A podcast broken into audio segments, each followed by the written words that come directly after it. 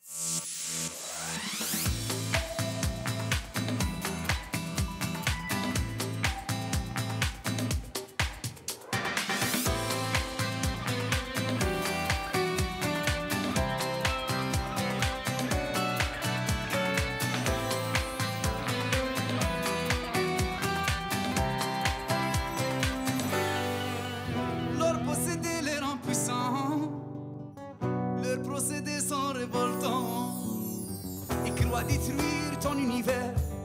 Maman, leur tourne à l'envers. Et je suis un artiste algérien. J'ai euh, trouvé plein de- d'inspiration en France et euh, je les ai habillés avec, euh, avec mon, mon bagage euh, artistique euh, algérien. Et je suis quelqu'un de positif. J'essaie de partager le maximum autour de moi parce que j'avais compris hein, une chose dans la vie, c'est que plus on partage, plus on reçoit. J'ai des cheveux très très très longs. Des gens me posent la question tous les jours, est-ce que c'est des vrais? Bien sûr, c'est des vrais à 100%. Oui, je les lave au moins une fois par semaine. C'est les questions qu'on me pose tous les jours.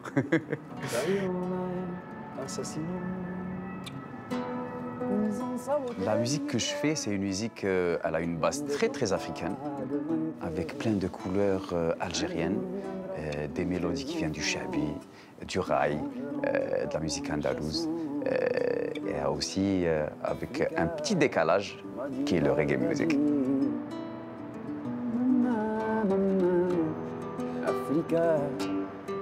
Bonjour, Jam. Bonjour. Bienvenue dans ton Paris des Arts. On est ravis de t'accueillir, d'explorer ton univers musical, de revenir sur ta carrière entre Paris et Alger. Mais avant, je te propose d'aller faire un petit tour à l'Institut du monde arabe qui consacre une rétrospective à une grande artiste algérienne qui s'appelle Baya. On y va? Welcome. Allez.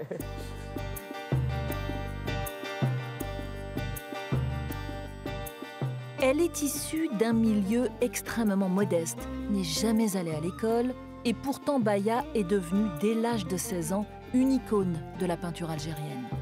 Son œuvre, peuplée de céramique et de peintures aux couleurs flamboyantes, est un hommage à la vie, un hommage aussi à la femme, à sa beauté, à ses mystères. À l'Institut du monde arabe, qui lui consacre une grande rétrospective, on va tenter de percer les mystères d'une artiste qui s'est nourrie de spiritualité et d'une culture millénaire pour créer. Bonjour Nathalie, merci de nous accueillir. Grande rétrospective consacrée à cette artiste Baya que l'on présente comme euh, l'une des artistes majeures, sans doute la plus grande artiste plasticienne algérienne du XXe siècle. Pourquoi? Alors, euh, effectivement, bienvenue euh, à Lima, bienvenue chez vous. Merci, donc merci. Effectivement, euh, Baya est une euh, artiste pionnière, euh, une artiste euh, qui était une femme, euh, qui était une euh, musulmane et une Algérienne fière de l'être et qui a été en ce sens euh, une pionnière euh, dans l'art algérien, mais je dirais dans l'art tout court.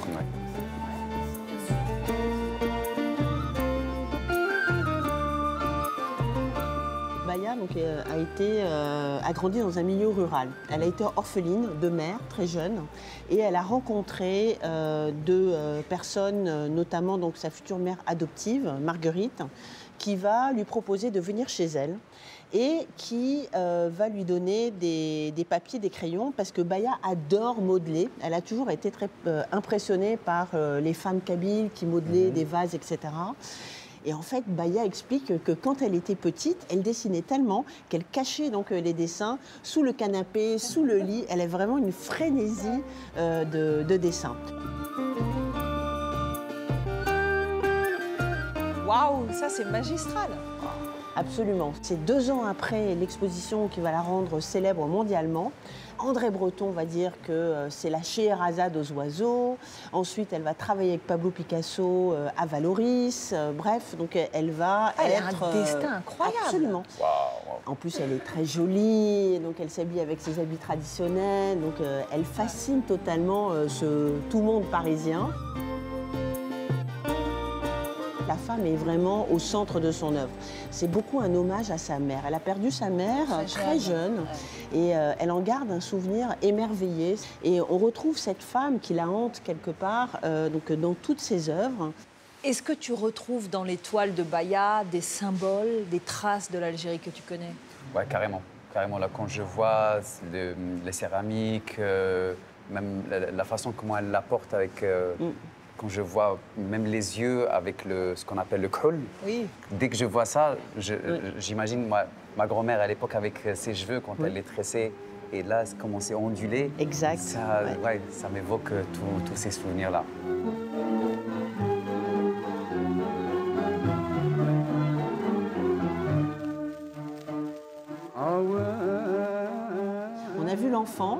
L'enfant prodige. Là, on est vraiment avec la femme. Ok. Euh, Baya va se marier avec un musicien. Ça Le- explique, ça explique tout. Ouais, ouais. Et euh, donc la musique va intégrer donc, euh, sa vie. Et c'est là où on voit euh, tous ces instruments de musique hein, qui sont nouveaux dans son œuvre. Et on a l'impression qu'il danse littéralement sur la toile. Moi, je suis devant ce tableau-là, il est incroyable, je suis fasciné. Euh, J'ai l'impression que, voilà, on voit qu'il y a des oiseaux, il y a des papillons. C'est- C'est c'est vraiment beau. En tout cas, il parle, le tableau, il- c'est pas qu'il parle, il y a de la musique qui sort de ce tableau. Incroyable. عيب عليك انتي مهنية مسرورة في غاية الزهو وانا في تهويل خليتي ذاتي مهولة وحرام عليك يا الصورة الجميلة وحرام عليك يا الصورة الجميلة وحرام عليك C'était un rêve pour moi de jouer dans cette salle, c'est une salle mythique.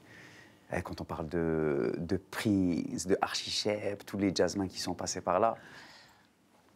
Bon, Jam, on va revenir sur ta carrière. Du coup, on regarde dans le rétroviseur. Ta voix, elle a d'abord porté dans un groupe qui s'appelait Jmawi Africa. Quelle musique tu défendais alors Euh, avec Jmawi, c'est vrai que c'était de 2004 jusqu'à 2014. Donc euh, c'était Jmawi Africa. Déjà, le Africa dans, le nom, c'était pour défendre l'africanité des Algériens qu'on qu'on avait tendance à oublier un peu. Et aussi à travers les textes. À l'époque, euh, bon, je dirais que j'étais jeune.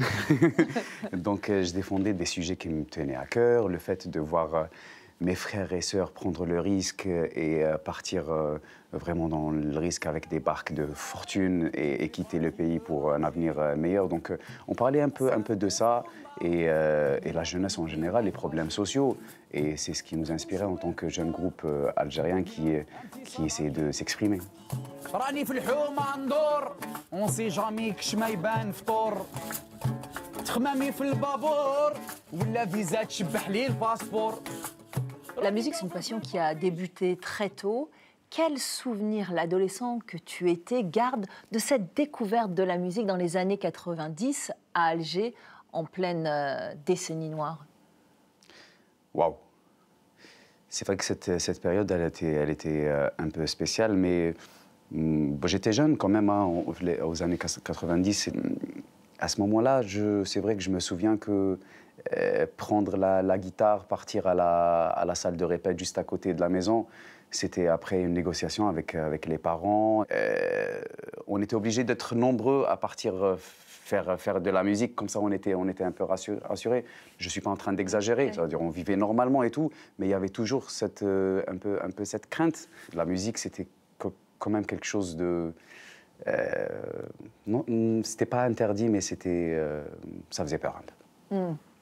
En 2016, tu décides de te lancer dans une carrière solo. Et là, tu nous livres des titres entraînants euh, qui mixent plusieurs univers. Il y a beaucoup de sonorités africaines toujours, du reggae aussi. Ouais. Elle vient d'où cette attirance pour le reggae? Je pense que c'est- une musique qui parle à tout le monde. C'est une musique euh, pas très compliquée, mais qui entraîne tout le monde. C'est un rythme décalé euh, sur le temps faible. Et euh, moi, au début, j'étais un peu dans la musique blues. Et après, j'ai découvert la musique gnawa. Et, après, quand je découvre la musique reggae à travers Bob Marley, c'est là où j'ai commencé à chanter. Je me suis dit, ah ouais, ce style-là, il me parle vraiment. Et surtout, le message. C'est un message très, très simple, le reggae, mais, mais il est très fort, il est direct. Et, euh, et C'est quoi le message? C'est peace and love. c'est surtout l'amour et la paix, euh, c'est vrai. hein. Et, et moi, ça me parlait euh, directement. Et, euh, et puis, euh, on, on regarde, on arrive à s'exprimer facilement.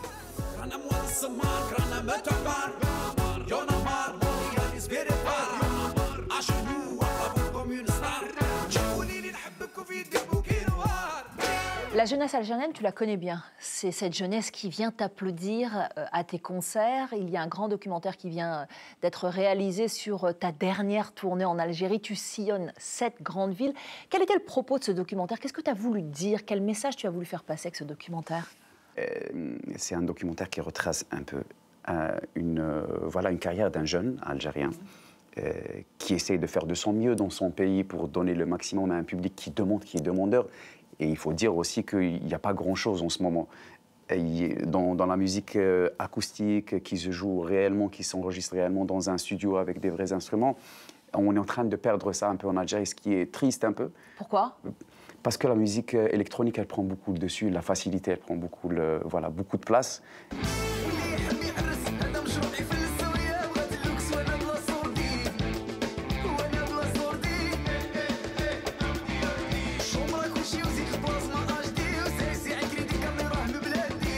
On parle un petit peu du grand, du petit écran. Tu as fait plusieurs incursions au cinéma, ah à la télévision. Alors, à la télévision, tu as le rôle principal dans un sitcom qui s'intitule Darbob. Ouais. C'est toi, Bob. C'est moi, Bob. C'est toi, Bob. Quelle est l'histoire en quelques mots? Darbob, ça parle d'un musicien. Un peu perdu dans sa vie, qui cherche une femme qui l'aide un peu euh, financièrement pour pouvoir faire sa, exercer sa, passion, mais du coup plein de problèmes avec ses, euh, ses beaux-parents et tout.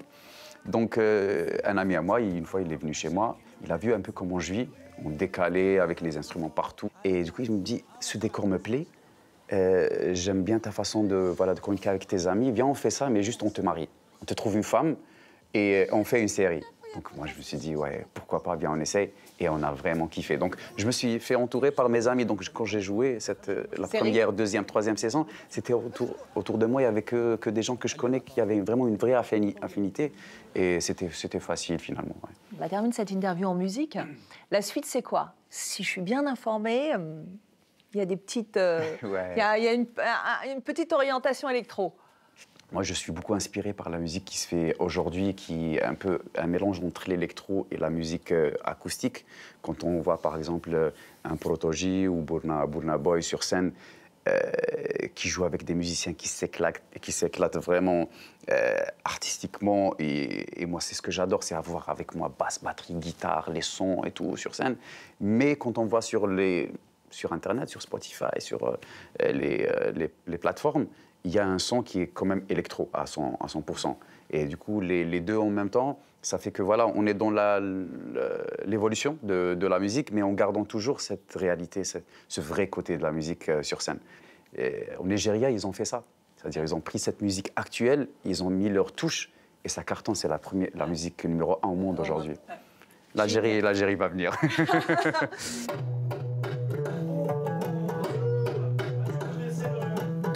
Paris des Arts, Jam nous emmène à la rencontre d'un autre chanteur algérien, lui aussi adepte du 2.0, Sofiane Saïdi.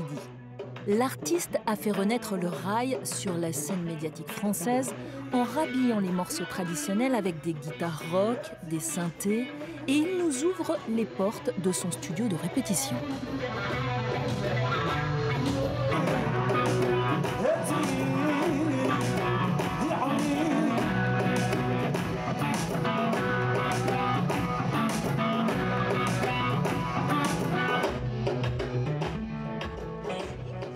Bonjour.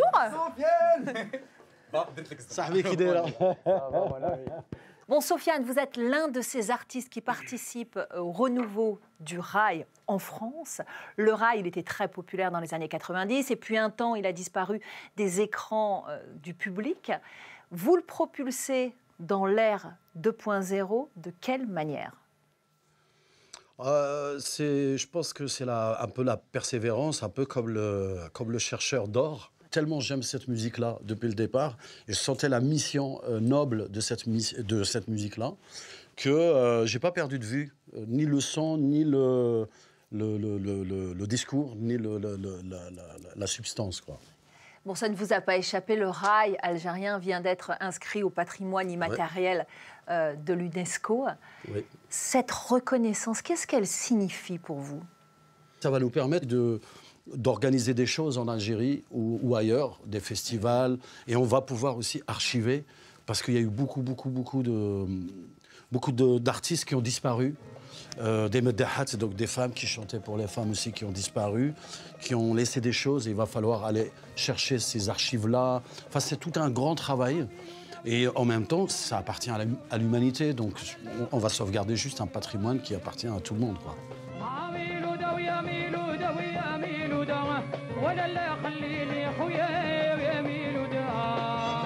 Tous les deux, évidemment, vous, vous avez votre registre. Et dans ces registres différents, il y a quand même une vraie similitude, je crois.